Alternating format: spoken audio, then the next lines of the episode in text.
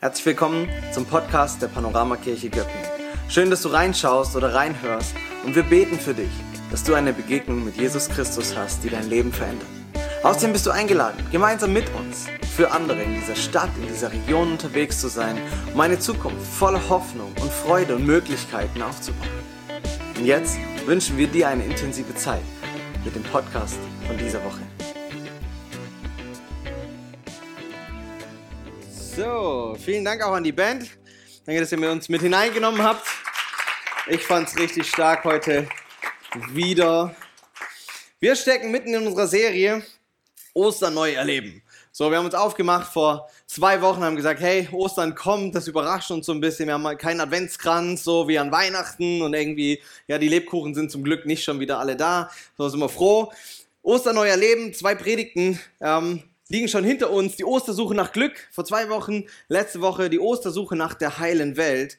Und wir haben es vorhin nochmal gesungen. Ich habe es mir gleich notiert, weil ich dachte, das, das trifft es so. Nichts auf der Welt konnte mich erfüllen. Haben wir gesungen? Ich weiß nicht, wer das alles unbedarft mitgesungen hat. Aber genau darum geht's ja an Ostern, in unserer Ostersuche, dass wir spüren, da ist etwas in uns, das braucht etwas, das wir oft nicht finden in dieser Welt. Das wir nicht finden in den Dingen dieser Welt. Und so sind wir alle auf der Suche. Und die wenigsten Menschen im Schwabenland, vielleicht noch in the land, ja, vielleicht noch am wenigsten zufriedene Menschen.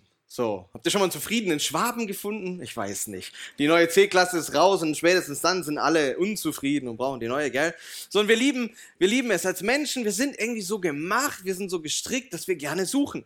So, ich habe drei kleine Kinder zu Hause. Wir haben Wimmelbücher ohne Ende, weil man muss alles suchen irgendwo. Was glaubt ihr, was mein Kleiner für Spaß hat, wenn man Dinge unter der Bettdecke versteckt oder ihn? Ja, und dann Kuckuck spielt. So, ihr kennt das. Äh, wir suchen es, wir finden das richtig lustig. Und wusstet ihr, dass unsere Göppinger Rangers es ins Wimmelbuch geschafft haben. Wer sieht den Pfadfinder? Ja, habt ihr, habt ihr schon mal gesehen irgendwo? Für alle, die ihn noch nicht entdeckt haben, hier im blauen Kreis.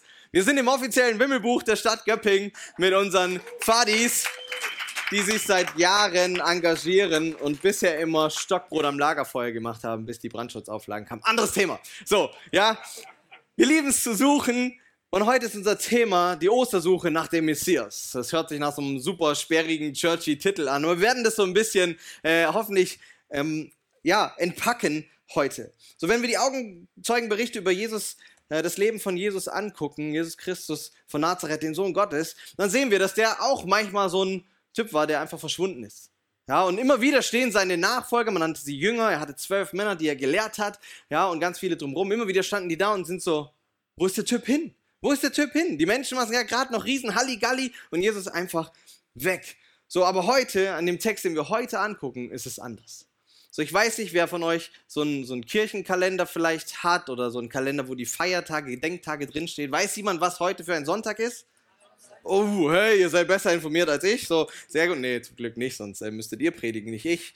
So, heute ist Palmsonntag. Heute müssen wir Jesus nicht suchen, weil die Geschichte, in der wir heute, äh, in die wir heute eintauchen, da ist er mega präsent, so unübersehbar und das wollen wir ein bisschen angucken. Er präsentiert sich und ich habe beim Studieren über diesen Text von einem äh, Autor, von einem Kommentator, N.T. Wright, folgende lustige Einführung gefunden zu dem Text von heute und den möchte ich euch kurz vorlesen. Ein bisschen braucht ihr eure Fantasie und vielleicht könnt ihr euch mit reinfüllen.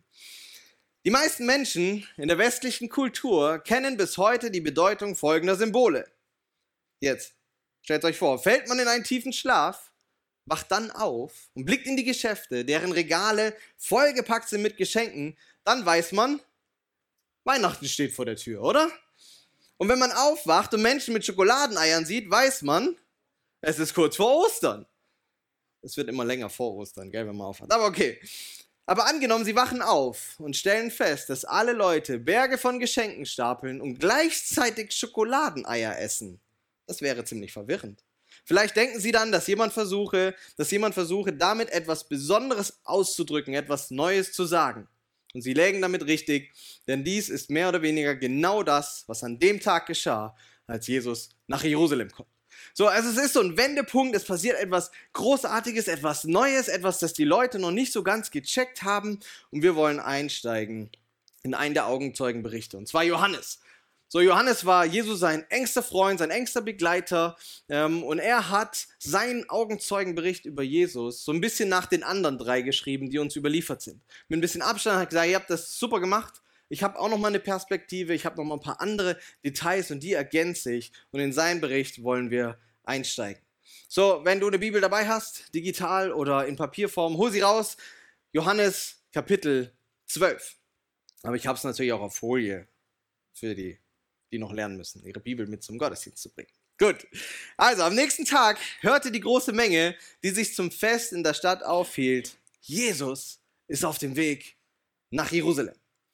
So, die Situation ist folgende. Ja, Jesus Christus war ja ungefähr 33 Jahre auf diesem Planeten als Mensch. So 30 Jahre ist er einfach aufgewachsen, hat die jüdische Schule durchlaufen, ja, war Sohnemann, hat irgendwann ein Handwerk gelernt. So, der hat auf der Baustelle geschafft. So, wenn du denkst, Jesus ist so ein Heiliger, der irgendwo schwebt, dann warst du noch nie auf einer Baustelle. Das war damals bestimmt nicht anders wie heute. So, und nach 30 Jahren hat er angefangen, öffentlich aufzutreten. Er hat die Menschen gelehrt, wer Gott wirklich ist, wie er sich das vorstellt mit Gott und Mensch und Mensch und Mensch und Mensch und Umwelt. All diese Dinge. Hat von Gottes großer Liebe berichtet und dem anbrechenden Königreich. Er hat aber jede Menge Wunder getan.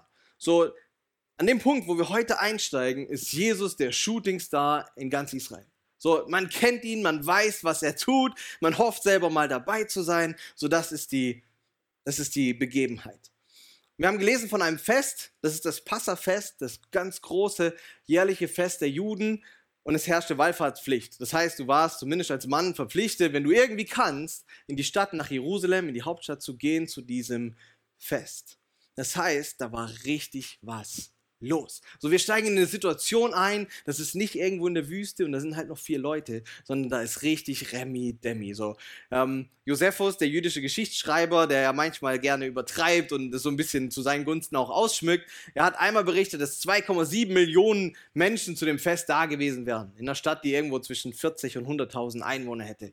Sei es dahingestellt, ob die Zahl stimmt, aber die, die Atmosphäre stimmt. Da war richtig Leben in der Stadt. Jedes Zimmer war ausgebucht. Und kurz vorher war die Spannung schon zum Greifen gewesen. Ein paar Verse zurück lesen wir in Johannes 11, 56. Alles hielt Ausschau nach Jesus. Was meint ihr, sagten die Leute, wenn sie auf dem Tempelplatz beieinander standen, ob er wohl zum Fest kommen wird? Wird dieser große Wunderheiler, Lehrer, Rabbi, der vielleicht irgendwie tatsächlich direkt von Gott kommt, wird er kommen? Wird er zu diesem Fest kommen? Und jetzt kommt Jesus. Und die Reaktion ist eindeutig. Vers 13, wieder in Johannes 12. Da nahmen sie Palmzweige und liefen ihm entgegen. So, die Palmzweige sind wahrscheinlich von dem letzten Fest noch übrig, von dem Laubhüttenfest. Da musste jeder so einen, so Strauß binden, wo auch Palmzweige mit drin war und die holen sie jetzt raus. So, wenn, wenn er ja, in Stuttgart einmarschiert wäre, hätten wir halt geguckt, was noch übrig ist und das mitgebracht, so. Ja, aber bei den Juden hatte der Palmzweig eine ganz besondere Bedeutung. Es war eben nicht nur der Wedel, der halt noch übrig war, von der Yucca-Palme, die dir irgendwer geschenkt hat und jetzt daheim bei dir rumsteht, sondern es war symbolisch aufgeladen. So ein Palmzweig erstand als Zeichen für Freude. Das heißt, die Leute sind raus und dass sie diesen Zweig genommen haben und nicht irgendeinen und nicht irgendwas anderes, hat ausgedrückt, hey, wir freuen uns, Jesus, dass du kommst. Wir, wir freuen uns, da ist, da ist eine große Erwartung, wir freuen uns. Das Zweite ist, es ist ein Zeichen des Sieges. Da gibt es ganz viel Geschichte, wenn du tiefer einsteigen willst, warum genau der Palmzweig, andere Geschichte. Aber dieser Zweig stand damals zu diesem Zeitpunkt als ein Zeichen des Sieges. Das heißt, wenn, wenn da diese ganze Riesenschar hinausströmt aus der Stadt, Jesus entgegen mit Palmzweigen, dann sagen sie, hey, da kommt der Sieger da kommt der Sieg, da, jetzt wird was passieren. Und das dritte, die dritte Symbolik ist, es ist ein Zeichen des Messias. So, ich weiß nicht, wie gut du in der jüdischen Kultur verankert bist. Ähm, ein paar Worte. Messias heißt der Gesalbte und es steht für den von den Propheten vorausgesagten Retter und Erlöser. So, die Juden hatten eine ganz große Hoffnung von den Prophetien der Propheten, die wir im Alten Testament finden, Jahrhunderte vorher gesagt, dass einer kommt und Klarschrift macht dass einer kommt und das Joch abschüttelt und sie haben es alle interpretiert, wir sind geknechtet von den Römern. Wenn der Messias kommt, dann kriegen die auf die Nase. Ungefähr so wie bei Asterix. Ja? So, dann, dann es rund. Wenn der kommt, dann kommt wieder Friede, dann kommt Freiheit in unser Land. So, und das drücken sie aus. Da ist Freude, ein Zeichen des Sieges und ein Zeichen des Messias. Weiß nicht, spürt ihr so ein bisschen die Spannung? Könnt ihr, könnt ihr mit reinfühlen? Ja? Ihr seid alle wieder so fasziniert, dass ihr mich einfach konzentriert anguckt. Ich lieb's. Wunderbar. So, da ist richtig Dynamik und dadurch, dass diese Riesenmenge kommt und dass sie diese Palmzweige mitbringt, kommt immer, immer mehr Dynamik in das Geschehen. Und sie bringen das auch verbal zum Ausdruck. Weil was rufen sie? Hosianna, gesegnet sei, wer im Namen des Herrn kommt. Er ist der König Israels. Überleg mal, was, was wird wohl so in, in den Hitzköpfen bei Petrus und so los gewesen sein, so den, den engsten Schülern von Jesus? Hey, wir haben drei Jahre malocht, wir haben irgendwie die großen Mengen abgefespert, wir waren überall, haben Wunder getan, Jesus hat komische Sachen abgezogen. Aber jetzt, Marsch auf die Hauptstadt, die Menge kommt, sie rufen ihm zu, er ist König. So was denken die ganzen egoistischen Menschen? Cool, und ich gehöre zur Regierung, oder? So, ja, die Jungs haben davor ja schon gestritten. Wer ist der Wichtigste dann in dem kommenden Königreich? So, ich glaube, die waren richtig so, jetzt ist Finale, wir sind fast am Ziel, Jesus wird die Herrschaft antreten, dann geht's richtig rund. Wenn wir uns anschauen, was die Menge ihm tatsächlich zuruft, dann ist es aus Psalm 118 ein Gebet, das jeden Tag im Tempel gebetet wurde. Und da heißt es, O Herr, hilf du doch. Und hilf doch auf Hebräisch, Hosianna. Hilf du doch auch weiterhin. O Herr, gib du doch gelingen. Gesegnet sei, wer im Namen des Herrn kommt. Wir segnen euch vom Haus des Herrn aus. So, diese Menge wendet sich mit diesem Ruf an Jesus und sagt, hilf doch. Hey, wir haben Hoffnung, wir haben Glaube, dass du der bist, der helfen kann. Und du siehst unsere Not. Wir wenden uns mit unserer Erwartung an dich. Tu etwas. Und sie formulieren es. Du bist der König Israels. So, jetzt, ihr müsst im Kopf flexibel bleiben. Okay, wir wechseln mal die Seiten. Stell dir mal vor, du bist römischer Kommandant in Israel. Das war eh der Drecksposten im ganzen römischen Reich. Weil im Gegensatz zu fast allen anderen Völkern fanden die Juden das nicht so nett und konnten sich nicht anfreunden damit, dass die Römer jetzt Chef im Land sind.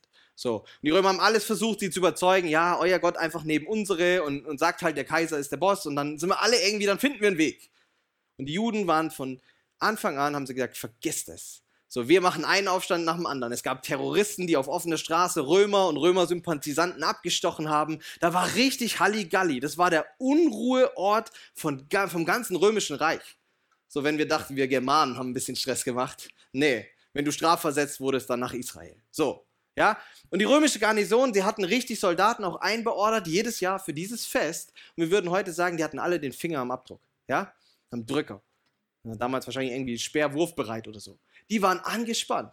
Die haben darauf gewartet, dass es irgendwo wieder eskaliert, dass irgendwo ein neuer Messias, der meint, er würde jetzt die Römer rausschmeißen, kommt und dass es wieder richtig Blutvergießen in der Stadt gibt.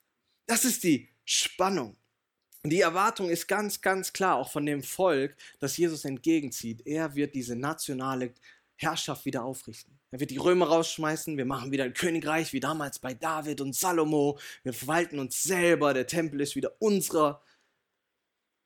Und überraschend ist, dass Jesus genau das mit sich geschehen lässt. Er nimmt diese Rufe an. Wenn wir nur sechs Kapitel zurückspringen im, im Johannesevangelium, in Kapitel 6, da haben wir da die Geschichte der Speisung der 5000. Ja, Jesus macht mit ganz wenig ganz viele satt. Und dann heißt es folgendes. Jesus wusste, dass sie als nächstes kommen und versuchen würden, ihn mit Gewalt zum König zu machen. Und deshalb zog er sich wieder auf den Berg zurück, um alleine zu sein. So sechs Kapitel vorher hat Jesus alles getan, um zu verhindern, dass dieses Volk ihn zum König macht. Sechs Kapitel später lässt er zu, dass sie das rufen. Die Römer sind nervös, die Masse ist äh, ja frenetisch, vielleicht am Feiern. Und er stellt klar, ich nehme diesen Titel an. Ich bin der König Israels. Ich bin der König Israels. Und er macht folgendes. Wir lesen das bei den anderen drei Evangelien, finden wir ein bisschen mehr Details dazu. Johannes schreibt einfach nur, Jesus fand einen jungen Esel setzte sich drauf und ergänzt dann, so steht es auch in der Heiligen Schrift. Fürchte dich nicht, Tochter Zion, steht für Jerusalem. Fürchte dich nicht, Jerusalem, dein König kommt. Er sitzt auf dem Jungen einer Eselin. Wow. Hey, und als gläubiger Jude wusstest du davon, dass Saharia das vorhergesagt hat. Und Jesus wusste das auch, dass diese Prophetie Jahrhunderte vorher gemacht wurde und dass er sie erfüllt. Dass er auf einem Füllen, einem kleinen Esel kommt, den noch nie jemand geritten hat als Symbol dafür, dass etwas Neues beginnt, aber auch als Symbol dafür, wie der Messias kommt. Er kommt eben nicht wie die Römer, wie all die anderen, die Jerusalem hin und her äh, ja, überrannt haben, auf einem Schlachtross mit großer Armee, sondern Jesus kommt als der, der auf dem Esel sitzt, auf so einem sturen Lasttier, demütig. Er kommt nicht wie die Gewalthaber, er kommt als Helfer. Und wenn du als Jude damals irgendwie ein bisschen dann Fühler für gehabt hättest, hättest du dir da vielleicht schon denken können, irgendwas stimmt hier nicht. Wenn der Typ jetzt kommt und die Römer rausschmeißen will, warum auf einem Esel? Das passt nicht. Das passt nicht. Aber Jesus versucht es da schon zu korrigieren und zu sagen, ja, vielleicht liegen wir mit unserem Erwartungshorizont nicht deckungsgleich beieinander. Aber er lässt es einfach mal laufen. Die Juden eindeutig, die Römer im Blick, Jesus hatte irgendwie was anderes im Blick. Und Johannes ist ganz ehrlich. Und das liebe ich an der Bibel, dass sie nicht die Heldengeschichten schreibt von Männern und Frauen, die immer alles in Kontrolle hatten, sondern er ist ehrlich und in Vers 16 sagt er dann, die Jünger von Jesus, also mich inklusive, verstanden das zunächst nicht. Aber als Jesus in seiner Herrlichkeit sichtbar war, also nach Ostern, erinnerten sie sich daran. Da wurde ihnen bewusst, dass sich diese Stelle in der Heiligen Schrift auf ihn bezog, denn genau so hatten die Leute ihn empfangen. Weißt du, du kannst von Jesus halten, was du willst. Wenn du dir anguckst, wie viele Prophetien sich in seinem Leben erfüllt haben, die nachweislich Jahrhunderte vorher aufgeschrieben wurden. Ich bin in, in Mathe eine Null, aber Wahrscheinlichkeitsrechnung sagt dir, wie unwahrscheinlich das ist. Lass es mich nicht berechnen, okay? Googles, du findest genügend Beispiele. Es ist verrückt. Und auch diese Prophetie, die Jünger checken es nicht, das Volk checkt es nicht. Jesus wusste es wahrscheinlich. Und auch die erfüllt sich bei ihm. Jesus an Palmsonntag, er versteckt sich nicht, sondern er zieht so in die Stadt ein. Und die Menschen, sie suchen ja etwas bei ihm. Wir haben den Text hinter uns, lasst uns ein paar Gedanken dazu sammeln. Die Menschen, die ihm da entgegenziehen, die haben eine ganz klare Erwartung, eine ganz klare, große Hoffnung. Jesus, räum auf, schmeiß die Römer aus, mach unser Leben wieder gut. Was ist mit dir? Welche Erwartung hast du, wenn du auf Jesus triffst? Mit welcher Erwartung bist du heute Morgen hier reingekommen? Hoffentlich predigt mein Lieblingsprediger. Hoffentlich haben sie meine Lieblingssongs. Wenn du Gast bist, vielleicht von den Familien heute, oh, hoffentlich wird es nicht so schlimm und nicht so lang. Hattest du eine Erwartung? Ich meine, wenn wir in die Zeitung gucken, wenn wir in die Umwelt gucken, kann, kann man überhaupt noch erwarten, dass es da einen Gott gibt? Ja, hat Wissenschaft nicht alles erklärt? Ist nicht alles irgendwie messbar und berechenbar geworden? Sind wir nicht mündig seit der Aufklärung? Und doch spüren wir irgendwas in uns, hat eine Sehnsucht, die in dieser Welt kein, keine Zufriedenheit, keine Erfüllung findet. Etwas, das wie so ein Indiz ist, dass wir etwas brauchen, das uns diese Welt nicht geben kann. Und wenn du an Jesus glaubst, was erwartest du von ihm? Jetzt gehen wir den Schritt weiter. Was machst du, wenn er sich anders verhält, wie du es erwartest? Uh. Können wir über sowas reden hier? Schon, oder? Ich meine, die gleiche Menge, und das müssen wir uns mal, vielleicht kennst du die Ostergeschichte so ein bisschen, ich versuche sie mitzuerklären, die Menge, die an Palmsonntag ihm zujubelt, du bist der Gesalbte des Herrn, wir, wir wenden uns mit allen unseren Bedürfnissen an dich, ruf fünf Tage später, kreuzigt ihn! Geile Fanbase, oder? Wow! Das sind die gleichen. Warum? Weil Jesus in dieser Woche, die dazwischen liegt, die Erwartung dieser Menge nicht erfüllt hat. Weißt du, wie wir nicht erfüllte Erwartungen nennen? Enttäuschung. Es ist die Aufhebung einer Täuschung. Und Enttäuschung tut weh, oder? Keiner von uns wird gerne enttäuscht. Ich weiß nicht, ob es so einen Enttäuschungsjunkie gibt, der die Emotionen dann liebt, die hochkommen. Ich hoffe nicht. Wenn nicht, mach ein Gespräch mit mir aus, wir beten für dich und reden miteinander. Wir hassen alle Enttäuschung, aber eigentlich ist Enttäuschung richtig, richtig gut. Warum? Weil eine nicht erfüllte Erwartung ist eine Enttäuschung und die Enttäuschung ist eine Realisierung, dass meine Erwartung falsch war. Dass die nicht korrekt war, dass ich etwas erwartet habe, das nicht mit der Wahrheit, mit der Realität übereinstimmt. Wenn ich erwarte, dass alle sich um mich drehen, dann muss ich irgendwann auf die Nase fallen und enttäuscht feststellen, dass diese Welt sich nicht um mich dreht. Und wenn ich das als Einjähriger tue, ja, dann ist das okay. Wenn du das als 45-Jähriger erst checkst, dann, wow, schwierig, okay? Nicht erfüllte Erwartung, eine Enttäuschung, aber wie gehen wir damit um? Ich meine, die Menge, sie erwartet Riesiges von Jesus. Sie hatte sogar Bibelverse. Fühlst du dich ertappt? Manchmal haben wir auch Bibelverse für das, was wir bei Jesus erwarten. Aber das steht doch. Und ich meine, das Unrecht durch die Römer war mehr als offensichtlich. Hey, so viel Leid, so viel Tod, so viel Schmerz, so viel Steuern. Ist doch offensichtlich, dass Gott etwas tun muss. Und wenn der König kommt, dann muss er doch alles ändern, oder? Und wenn wir vorgreifen auf die Ostergeschichte, dann haben wir da Judas, den Schüler von Jesus, der ihn am Ende verrät für 30 Silberstücke.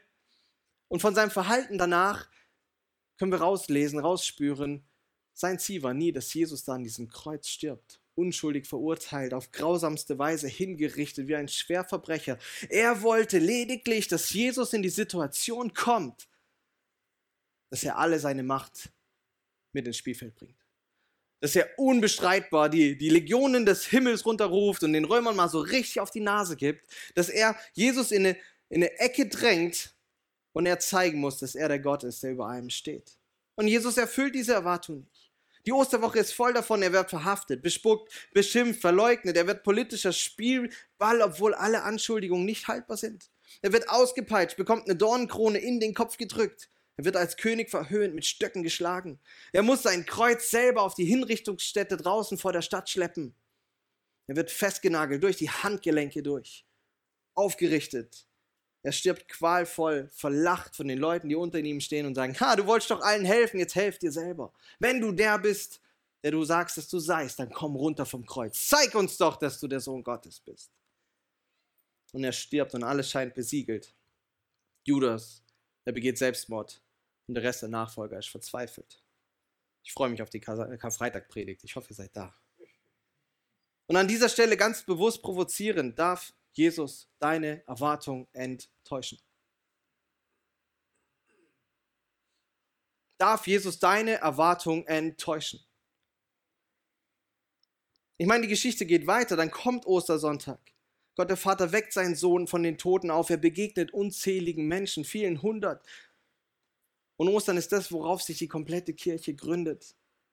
Dass Gott die Schuld bezahlt hat, die zwischen ihm und mir stand. Dass er mir ein Leben für die Ewigkeit garantiert, wenn ich mit ihm unterwegs bin. Dass er mir verspricht, ich mache dich neu von innen heraus.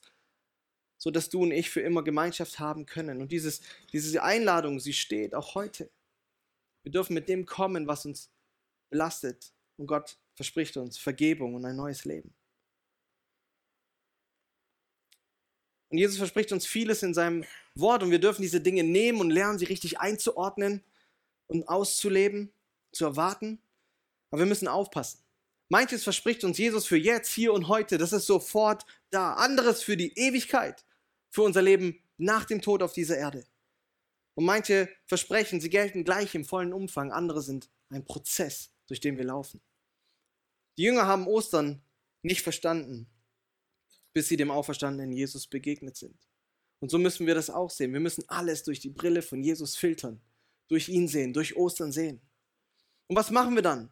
Jesus wird nicht alle unsere Erwartungen erfüllen, aber vorhin haben wir gesungen, You're perfect in all of your ways. Merkt ihr, wie wir uns die Lieder manchmal in, in Aussagen reinführen, die wir bei klarem Verstand, ohne tolle Musik vielleicht nicht so unüberlegt singen würden? Er verspricht uns, dass er unser Messias, unser Retter ist. Aber er ist eben nicht unser kosmischer Laufbursche, unser Weihnachtsmann, wo wir mit unserer Erwartung kommen und immer gleich Erfüllung kriegen. Ja, oben Gebet rein, unten Wunder raus. Wir hätten es gerne so, aber so ist er nicht. Und du wirst zwangsläufig enttäuscht werden, weil wir ab und zu in einer Täuschung leben. Auch Nachfolge von Jesus Christus passiert manchmal in Täuschungen. Wir nehmen Dinge in dem falschen Rahmen wahr. Und die Menschen dann beim Sonntag, sie riefen ja, hilf doch. Und das darfst du, dürfen du und ich auch machen. Ich meine, Jesus ist die richtige Adresse mit allem, was, wir, was uns bewegt. An Guten, an Wünschen, an Sehnsüchten, an Schweren. Jesus ist die richtige Adresse. Aber wir müssen es danach auch in seinen Händen lassen. Ein Jugendleiter von mir hat mal dieses Beispiel gebracht, gesagt, hey, manchmal sind wir mit unseren Sorgen und Gott so, wie dass wir sie in seinen Briefkasten stecken und wenn nicht sofort irgendwas passiert, dann zwängen wir unsere Hand wieder rein und holen das Ding wieder raus und sagen, dann kümmern wir uns selber drum. Manchmal sind wir Menschen so. Und ich möchte Mut machen, ihm die Freiheit zu geben, so zu handeln, wie er möchte. Das heißt, manchmal erwünscht er unsere, er erfüllt er unsere Wünsche, er wünscht er unsere Fülle, ja, auch gut. Manchmal erfüllt er unsere Wünsche, weil sie im Einklang mit dem sind, was er tun will. Ja, und das sind, die, das sind die Zeugnisse, die wir hören wollen, oder? Da, wo Gott was getan hat. Wir haben gebetet und dann ist was passiert und es ist richtig gut. Manchmal sagt er nein. Und dann sind wir oft wie so kleine Kinder, Quengelware an der Kasse. Nein. Oder wir sind brutal stur und beten einfach so lange weiter in der Hoffnung, dass wir Gott irgendwann mürbe machen. Bei dem gibt es keine Zeit, ich weiß. Also egal. Und manchmal erfüllt er unsere Wünsche später, weil anderes erst passieren muss. Und unterm Strich ist Gott mehr interessiert daran, wer du bist und wie du wirst, als ob du alles in deinem Umfeld so hast, wie du es gerne hättest. Wir können das auch umdrehen, diese, diese ganze Thematik, um nochmal einen neuen Drive mit reinzukriegen. Andersrum, kannst du die Erwartung deines Umfeldes gesund enttäuschen? Ist ja immer beides. Wie gehen wir damit um, wenn wir enttäuscht werden? Wachsen wir charakterlich so, dass Gott uns enttäuschen kann und wir trotzdem einen guten Weg haben, mit ihm weiterzugehen? Vielleicht sogar dankbar werden, dass die Täuschung aufgehoben ist? Und wie gehen wir damit um, wenn wir die Erwartung anderer enttäuschen? Von unserem Chef, von unseren Kindern, von unseren Eltern, unserem Partner, der Gesellschaft?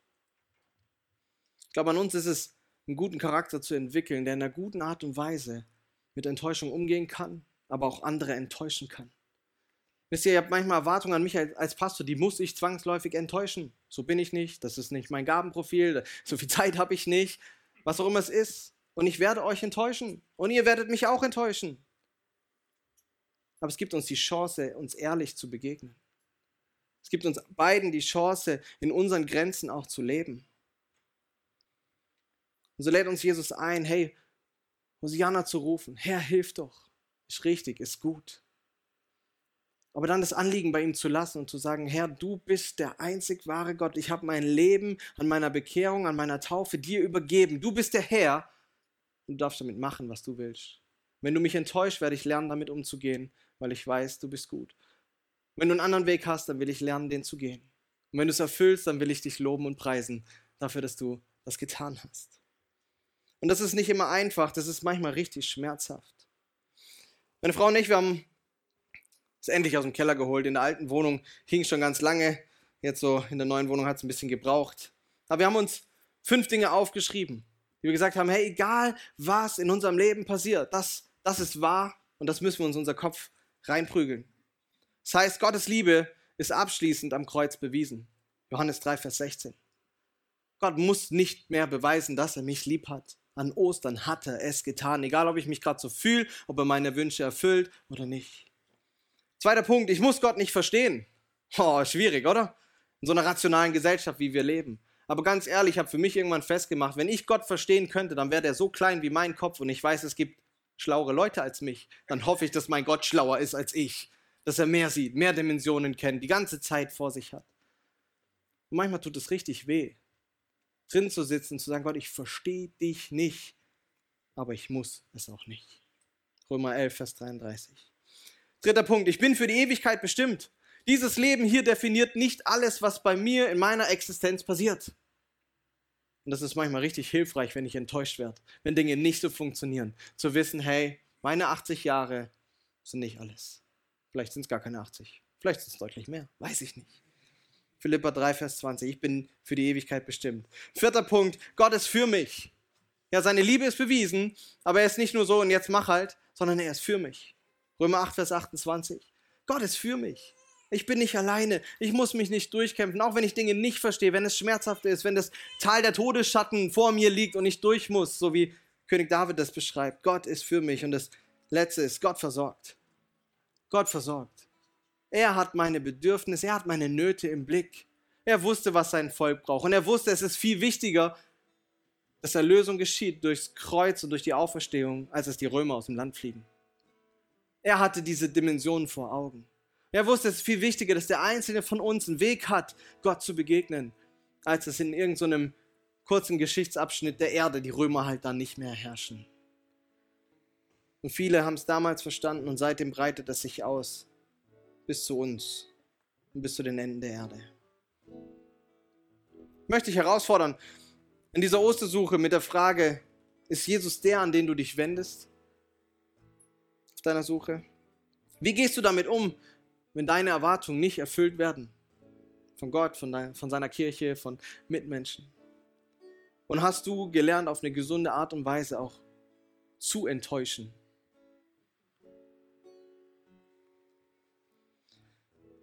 Glaube, wir sind alle, wir sind als Kirche, sind wir auf der Suche nach dem Messias, nach dem Retter und Erlöser, der, der unsere Herzenssehnsucht stillt und uns eine Hoffnung gibt über dieses Leben hinaus. Und Jesus ist die einzige echte und tragfähige Antwort im Universum. Und hey, wir sind zusammen unterwegs, nicht weil wir es gecheckt haben, nicht weil wir schon alles können oder weil das in unserem Herzen schon so verankert ist, sondern weil wir diesen Jesus gefunden haben, weil wir verstanden haben, zumindest ansatzweise, dass er die Antwort ist und wir ihm irgendwie hinterher stolpern. So lade ich dich ein, dieses Ostern. Wir werden nachher auch hören, was du nächste Woche alles in diesen Räumen tun kannst an Ostern. Lass uns zusammen ihm hinterher stolpern, so gut wir können. Amen.